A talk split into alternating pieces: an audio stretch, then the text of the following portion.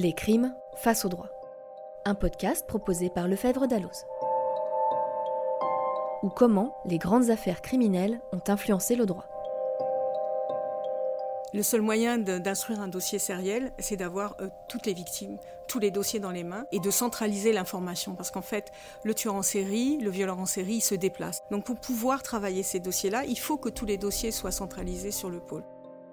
Le pôle cold case, apporte à mon sens une expertise évidente en matière de droit criminel. Ce pôle, euh, il ne peut évoluer euh, favorablement que s'il y a un travail groupé de la part tant des juges d'instruction que des experts, que des enquêteurs.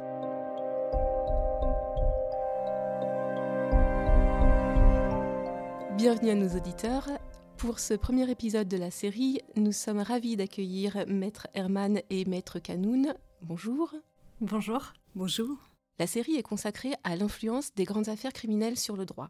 La peine de mort aurait-elle été abolie sans l'affaire Patrick Henry, du moins aussi vite? L'affaire Outreau a-t-elle modifié la pratique de l'instruction préparatoire? Y aurait-il un pôle Colcase à Nanterre sans l'affaire Fourniret? C'est ce que nous allons découvrir. Maître Herman, à quand remonte votre prise de conscience de la nécessité de centraliser les procédures dans les affaires non élucidées? Ça remonte euh, très loin, ça remonte euh, à l'affaire Émile Louis, euh, lorsque nous avons déposé la plainte avec constitution de partie civile devant le juge d'instruction en 96.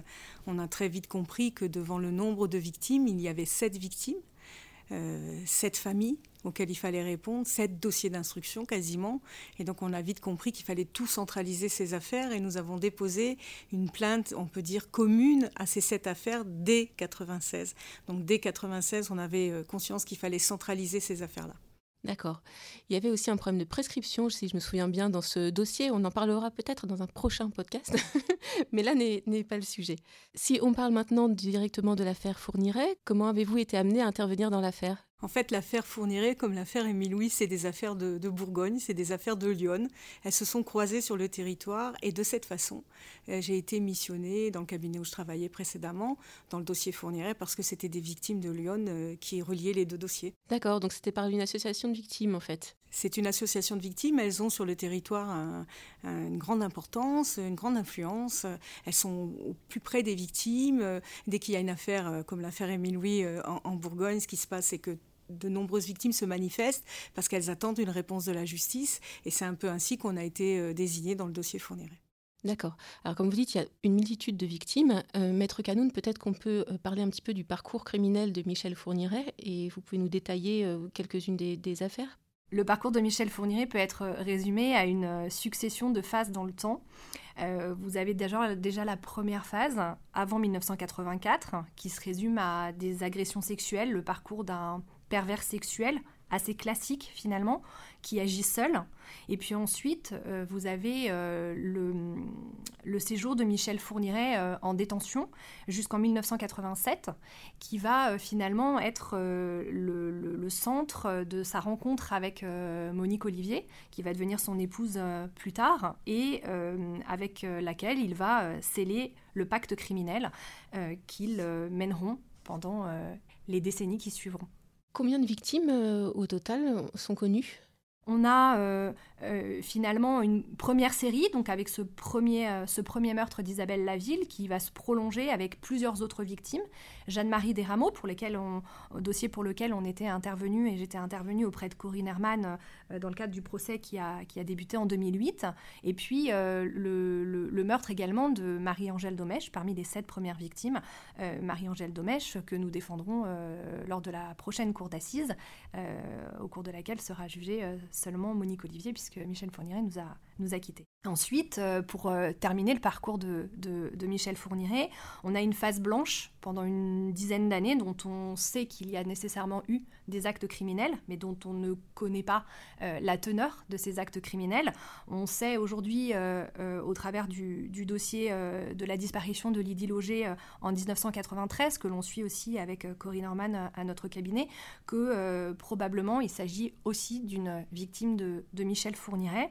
C'est encore en cours, euh, en cours d'instruction. Dernière phase du, euh, du, parcours criminel de Michel Fourniret, entre 2000 et 2003.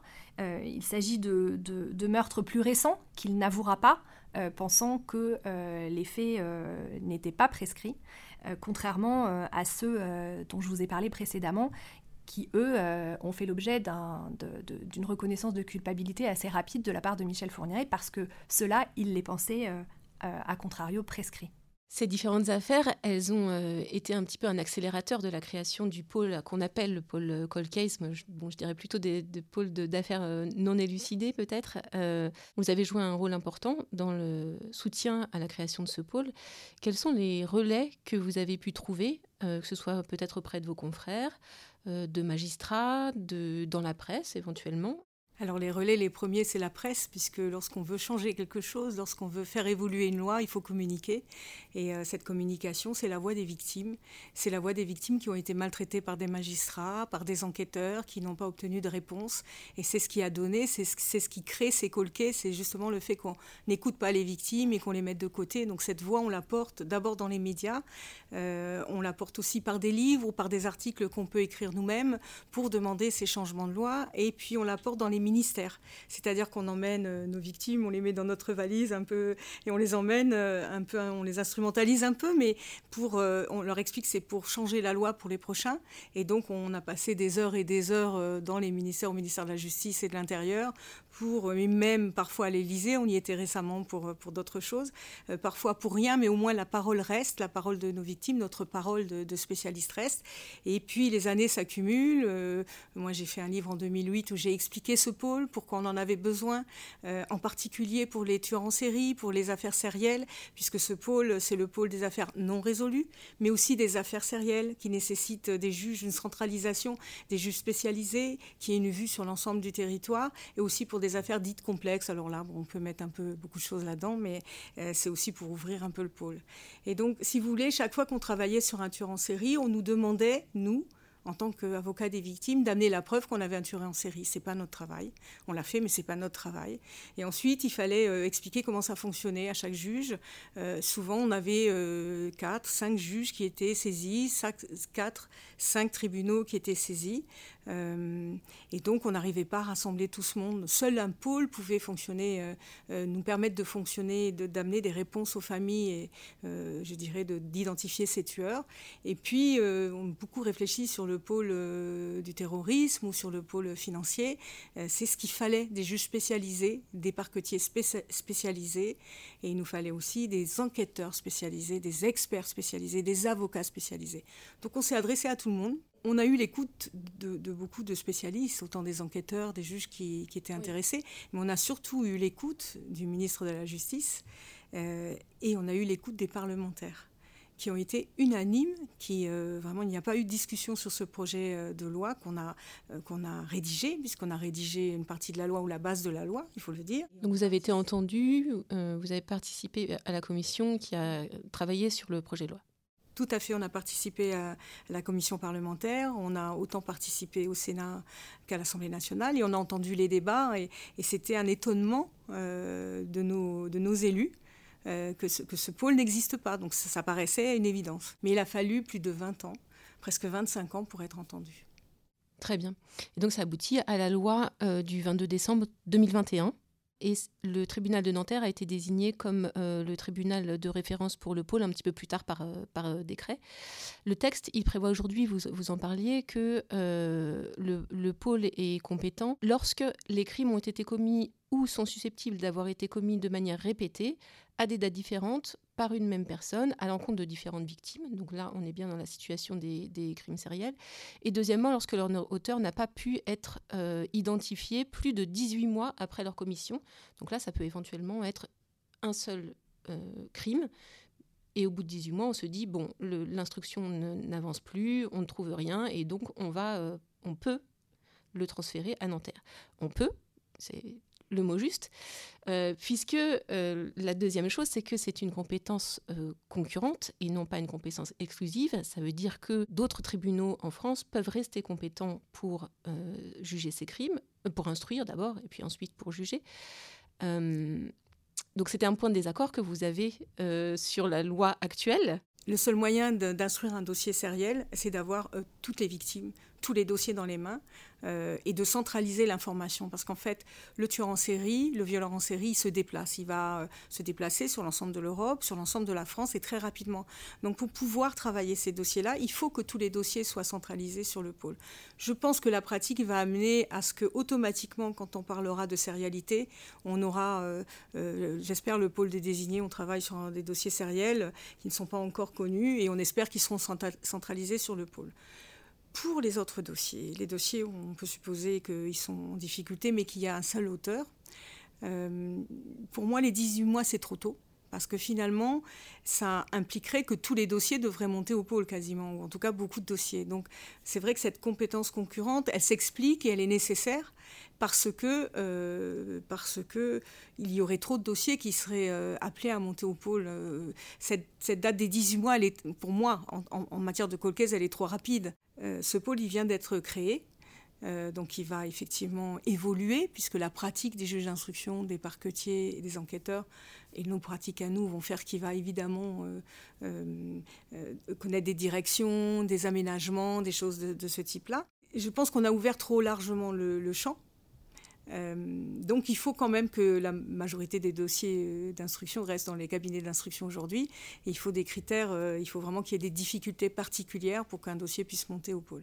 Maître Canoun, peut-être sur les, aspects euh, euh, pratiques, euh, qu'est-ce qui apporte aujourd'hui, qu'apporte aujourd'hui le pôle dans les affaires dans lesquelles vous, êtes, vous intervenez? Le, pôle Cold Case apporte, à mon sens, une expertise évidente en matière de, de droit criminel.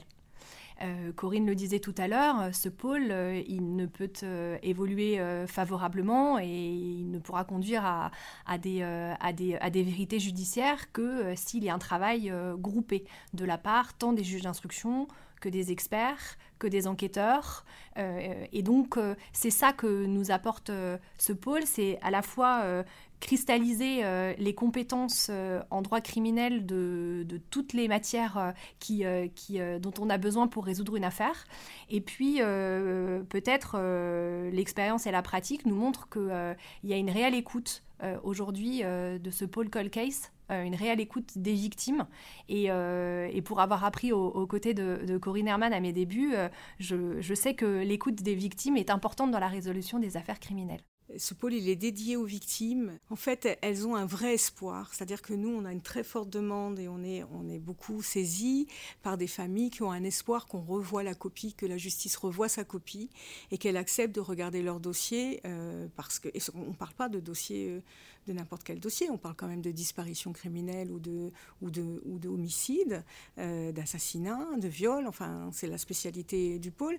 Et euh, il ne faut pas se refuser en tant que professionnel, qu'on soit euh, parquetier, qu'on soit juge d'instruction, qu'on soit enquêteur, qu'on soit avocat, de, solliciter le pôle, de poser des questions au pôle, parce que le pôle peut répondre aussi aux questions que peuvent se poser un professionnel euh, en se demandant s'il peut faire monter son dossier ou pas euh, au pôle, euh, s'il peut faire confier le dossier au pôle. Donc même si on ne sait pas comment ce pôle fonctionne, quel que soit le professionnel qui a une difficulté dans un dossier, je pense qu'il faut consulter le pôle et conseiller de faire la demande de, faire monter les dossiers, sachant que les magistrats du pôle, je pense, seront en tout cas toujours à la disposition d'autres professionnels pour, euh, pour expliquer leurs techniques et pour, euh, pour aider éventuellement, euh, même localement, des dossiers. On a commencé à l'aborder, mais y a-t-il des difficultés déjà qui émergent par rapport au pôle? Est-ce qu'il y a des choses qui doivent encore être améliorées? Est-ce qu'on on pourrait mieux faire aboutir certaines choses en faisant évoluer soit le droit, soit les pratiques, Maître Herman Oui, et paradoxalement, la première difficulté, c'est l'éloignement. Euh, du pôle. C'est-à-dire que le pôle se trouve à Nanterre et euh, les familles de victimes arrivent de partout en France, dans les gares parisiennes, et elles doivent subir un deuxième euh, transport. elles doivent découvrir Paris et reprendre des transports pour aller à Nanterre. Et on sous-estime cette difficulté pour les familles parce qu'elles arrivent déjà épuisées par des combats, par l'angoisse de rencontrer un juge, par elles ont envie d'être entendues, donc elles ont préparé, elles sont déjà très stressées. Et moi j'ai des clientes qui sont obligées de prendre des trains de nuit pour pouvoir arriver euh, jusqu'au pôle de Nanterre. Donc euh, cette volonté ne pas centraliser tout, finalement, dans ce cas-là, pose un vrai problème pour des victimes qui sont des victimes, euh, personnes de tous les jours, qui n'ont pas forcément les moyens et qui doivent encore euh, euh, faire un périple qui est très très long. donc ça, c'est, on sous-estime ce, genre de difficultés. le choix du pôle nous a été, du lieu du pôle nous a été imposé. Et on comprend pourquoi, mais on a, on a cessé de dire qu'à Paris, toute victime peut venir à, à pied, par exemple, au tribunal, au centre de Paris, où il y a des locaux où on aurait pu installer ce pôle. Ça, c'est une première chose. Sur, le côté magistrat, il faudra plus de magistrats parce qu'on commence déjà à sentir qu'il doit y avoir à peu près 77 dossiers hein, pour les magistrats, mais ça commence, effectivement, il faut qu'ils puissent se dédier totalement. Et donc, euh, probablement qu'il faudra d'autres magistrats. C'est ce qu'on a connu sur les autres pôles, donc c'est assez classique. Je pense qu'il faudra redéfinir euh, euh, le, cadre d'intervention de ce pôle et les conditions dans lesquelles les magistrats doivent être saisis, parce que Aujourd'hui, on a une difficulté avec le parquet du pôle, qui ne sont pas des parquetiers qui ont l'habitude de traiter des dossiers sériels ou des dossiers qui ont 30 ans, parce qu'on ne traite pas un dossier qui a 36 ans comme on traite un dossier qui a 3 mois. Donc il y a des techniques de travail, ils ne les ont pas, ils ne comprennent pas, et pourtant c'est eux qui font une sélection de ces dossiers. Cette sélection, elle, est incompréhensible pour les victimes. Euh, euh, je pense que le pôle peut, encore absorber des, dossiers, puis qu'il faudra évidemment des magistrats complémentaires. Le cadre de la loi, c'est-à-dire la circulaire d'application de la loi, est quasiment en opposition totale avec la loi et ce qu'ont voulu nos élus, nos parlementaires. Et donc ça pose des problèmes sur le terrain, des problèmes euh, quand vous demandez à ce qu'un dossier monte. Et puis pour les avocats que nous sommes, et on, pratique euh, on a beaucoup de dossiers au, pôle, donc on le pratique régulièrement, c'est que finalement ce qui est compliqué, c'est qu'il faut mettre quatre magistrats d'accord alors déjà mettre deux personnes d'accord, euh, même dans, nos professions, c'est difficile, mais mettre euh, deux parquetiers et deux juges d'instruction d'accord pour que le dossier soit transmis au pôle, euh, on devient des VRP de, la justice et de nos, clients, et ça, ça n'est pas acceptable. C'est-à-dire qu'à partir du moment en fait, on, a un peu dévoyé la loi et c'est un peu un côté parquetier qui a dévoyé cette loi, c'est-à-dire, et je le dis clairement, c'est-à-dire que, en fait, aujourd'hui, euh, on doit avoir l'avis du parquet, l'accord du parquet pour qu'un dossier puisse aller au pôle, alors qu'on a des juges d'instruction qui sont les maîtres des dossiers, qui sont d'accord entre eux et qui ne peuvent pas se transmettre le dossier. Il y a quelque chose qui, qui est incompréhensible pour les familles, il y a quelque chose qui est euh, incontournable pour nous. Euh, on, a des obstacles terribles pour que les dossiers montent au pôle.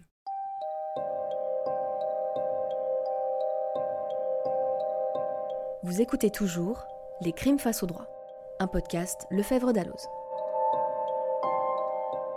Peut-être euh, on peut en dire deux mots de la conservation des, des scellés. Je, sais que vous proposez notamment que les scellés criminels, les scellés qui, qui ont été euh, faits dans des affaires criminelles soient séparés euh, des, des, scellés euh, du tout venant, parce que bon, je, pense que dans nos auditeurs, il y a beaucoup de juristes, donc ils voient à quoi ressemble une, salle des scellés, et, tout est mélangé, et on peut avoir des, stupéfiants qui ont été saisis dans une affaire à côté de, de, scellés qui concernent une affaire criminelle. Donc vous vous demandez à ce que on puisse séparer, et je crois qu'il y a même des locaux qui sont qui pourraient accueillir ces scellés. On a une police technique du du, 21e siècle, même du 22e siècle, avec une conservation des scellés qui date du Moyen Âge. Donc euh, effectivement, il y a une difficulté. Il y a d'ailleurs eu des affaires criminelles où le fait que des scellés soient mélangés euh, avec des scellés, euh, par exemple, en stup, on fait croire que la victime avait consommé des stupes. Donc on ne peut pas accepter ça. Hein. C'est évidemment forcément l'échec de, de et, l'échec de, de, la vérité recherchée par les familles. Et donc oui, on avait mené un premier combat avec le Sénat. On avait été reçu au Sénat, tous les partis politiques, tous les élus étaient d'accord, encore une fois, pour qu'on sépare les scellés criminels des scellés euh, plus courants et que ces scellés criminels qui sont pas si nombreux que ça et pas si lourds que ça, on pouvait louer un entrepôt et le faire garder. Et on avait des scellés sécurisés, dans de bonnes conditions, euh, pour pas très cher, parce que oui, il y, a un, centre euh, pour les scellés qui est à l'IRCGN, donc la police scientifique de la gendarmerie à Pontoise, qui a un entrepôt. Alors il faut aller le visiter parce que les scellés sont quand même coupés à un format particulier. Donc, bon, on ne peut pas mettre tous les scellés. Ce sont des scellés qui ont révélé des traces génétiques. Mais ceux qui n'ont pas encore révélé de traces génétiques, qui peut-être dans le futur pourront, parce que l'évolution des techniques le permettront, ces scellés-là, ne sont pas forcément conservés dans de bonnes conditions. Ils sont même des fois conservés dans des commissariats ou rendus aux victimes. Enfin, c'est un vaste débat. Il y a un projet de loi en ce moment qui, je crois, euh, qui, euh, qui, a démarré au Sénat. Il y a une discussion sur le, suivi des scellés. Mais par exemple, quand on parle de la circulaire d'application de la loi concernant euh, la création du pôle et le fonctionnement du pôle, cette circulaire prévoit que les dossiers qui seront transmis, leurs scellés par contre, resteront dans les tribunaux. Alors, si on veut échouer, on, ne, pratique pas autrement. Voilà. Donc, euh, évidemment, Madame Kéris, qui est la doyenne du pôle, a pris des dispositions, a communiqué, s'est fait le VRP un peu aussi euh, de son pôle et a obtenu que certains scellés soient remontés, soit à Pontoise, soit donc à la gendarmerie, soit au tribunal de Nanterre. Je crois qu'il y a des travaux qui sont en cours. Mais euh, comment peut-on, sur des affaires aussi graves, qui sont les plus graves, où la justice est en échec et où elle veut bien reprendre sa copie, ce qui, est honorable, ce qui est attendu par les victimes, mais ce qui est honorable, comment peut-on décider que les scellés vont rester dans les tribunaux d'origine? Comment est-ce qu'on peut travailler de cette façon? Donc voilà, ces choses-là doivent être améliorées pour que le pôle fonctionne. Oui, c'est une question de, culture aussi. Hein. La, reprise des dossiers, c'est peut-être ça qui a bloqué pendant, un certain temps euh, la création du pôle, c'est que euh, la, culture judiciaire euh, fait qu'on a du mal à revenir sur ces vieux dossiers parce que ça veut dire aussi qu'on admet que l'enquête a pas été aussi bien faite qu'elle aurait dû, qu'il y a des choses qui n'ont pas été faites, etc. Donc c'est peut-être ça aussi qui a fait que ça a pris euh, un peu de temps. Est-ce qu'il y a, d'autres euh, freins que vous avez identifiés? Qu'est-ce qui a, fait qu'on a mis si longtemps à arriver à la création du pôle? Maître Canoun peut-être? Ah, C'est vrai que la reconnaissance euh, et l'humilité de l'échec n'est pas forcément évidente à, appréhender. Je crois qu'il faut que les mentalités évoluent et que l'évolution des mentalités est lente. Et donc, euh, en l'occurrence, on demandait euh, à nos magistrats euh, une nouvelle manière de travailler, une nouvelle manière d'appréhender les dossiers. Et peut-être qu'ils n'étaient pas prêts à, cela. Et, je pense que les habitudes ont la vie dure. et que a cette tentation d'être humain tous à, à, rester un peu dans notre dans notre confort et donc voilà que c'est difficile de faire évoluer euh, les choses. Vous nous avez parlé du, premier procès en fait euh, du pôle qui va s'ouvrir euh, le 28 novembre, dont vous serez sur les bancs de, des parties civiles. comment on se, prépare à ce type de procès? On a euh, déjà avec euh, Sonia Canoun, on a déjà euh, été ensemble au procès de 2008 avec Michel Fourniret et Monique Olivier. On les connaît bien, on connaît leur gestuelle, on connaît leur façon de fonctionner. Certes, Michel Fourniret ne sera pas là, donc Monique Olivier va changer probablement d'attitude. On connaît son, avocat qui est extrêmement brillant, qui est Richard Delgenès, qui la défend avec vraiment vraiment beaucoup d'engagement. Euh, on sait comment il fonctionne. Donc on, revient un peu dans un procès euh, euh, qu'on a déjà vécu plusieurs fois, puisqu'on a vécu le procès de, 2008, mais on a aussi vécu le procès de Farida Amish, qui était en 2018. On a suivi les instructions depuis 20 ans. C'est des personnages, c'est des dossiers qu'on connaît depuis 20 ans. Donc on j'ai envie de dire qu'on retourne un peu à la maison d'une certaine façon euh, dans le cadre de la maison cour d'assises. Euh, on pratique la cour d'assises euh, à qu'on presque tout le temps, donc on, la connaît bien. Ça sera un peu différent. Il y aura une émotion différente parce que Michel Fourniret n'est pas là, parce que finalement c'est le, premier procès du pôle, donc ça a aussi une symbolique pour nous puisque ce pôle il a été créé essentiellement grâce aux affaires Fourniret et, en fait aux, aux, échecs de la justice dans les affaires Fourniret et notamment dans l'affaire Estelle Mouzin. Et donc d'aller à ce procès qui, qui, qui, qui, va porter ces affaires qui ont finalement euh, montré à quel point on était défaillant dans ces, dans, ces dossiers, euh, montré à quel point la justice ne savait pas les traiter, qui a permis la création justement de ce pôle. Euh, c'est, ça une symbolique pour, en tout cas, ça a une, vraie symbolique pour moi et je sais que pour Sonia aussi, d'être à ce premier procès alors qu'on a combattu pour avoir ce pôle, qui est le premier procès du pôle. C'est c'est un aboutissement. En tous les cas, euh, c'est une boucle qui se ferme. On va pouvoir passer à d'autres combats après. Très bien. Oui, on ressent une émotion euh, particulière. Vous, nous avez euh, parlé rapidement du, cabinet que vous avez créé récemment, il y a un an, un an et demi? On s'est connus, Corinne Herman et moi-même, il y a un peu moins de 20 ans aujourd'hui. Et, euh, donc, il y, a, euh, il y a quelques mois, on, a décidé de, mettre à profit euh, nos compétences respectives au service d'une structure, d'un cabinet d'avocats qu'on a voulu créer à notre image, à toutes les deux, qui nous offre la possibilité de, prendre le temps avec nos clients, de discuter avec eux, de partager avec eux des valeurs, communes de travail, des valeurs communes humaines. Et donc, effectivement, en juillet dernier, on a créé SIA euh, qu'on fait vivre depuis, euh, depuis un an. On, est, euh, on est très heureuse. C'est un travail de tous les jours et, et, et c'est un cabinet qu'on fait vivre notamment bah, grâce aux dossiers qui, sont, qui, sont, qui sont suivis par, par Corinne Herman, certains avec, avec mon, mon aide et mon concours, mais en tout cas des, des dossiers qu'on essaie de porter vers la vérité et, et que, que, que, le pôle, notamment Colcase, contribue à à, à faire euh, euh, éclore. Eh bien, on lui souhaite beaucoup de, succès et de réussite. Merci beaucoup, Maître Canoun. Merci beaucoup, euh, Maître Herman. C'était un plaisir de vous accueillir et d'inaugurer cette série avec vous. Merci à vous. Merci à vous. Le prochain épisode sera consacré à l'affaire Paulin et l'affaire Guy Georges. On parlera fichier des empreintes digitales et puis fichier des empreintes génétiques. À très bientôt. C'était Les Crimes face au droit, un podcast Lefebvre d'Alloz. Au son, Jérémy Martin et Angeline Doudou. Au montage, Angeline Doudou.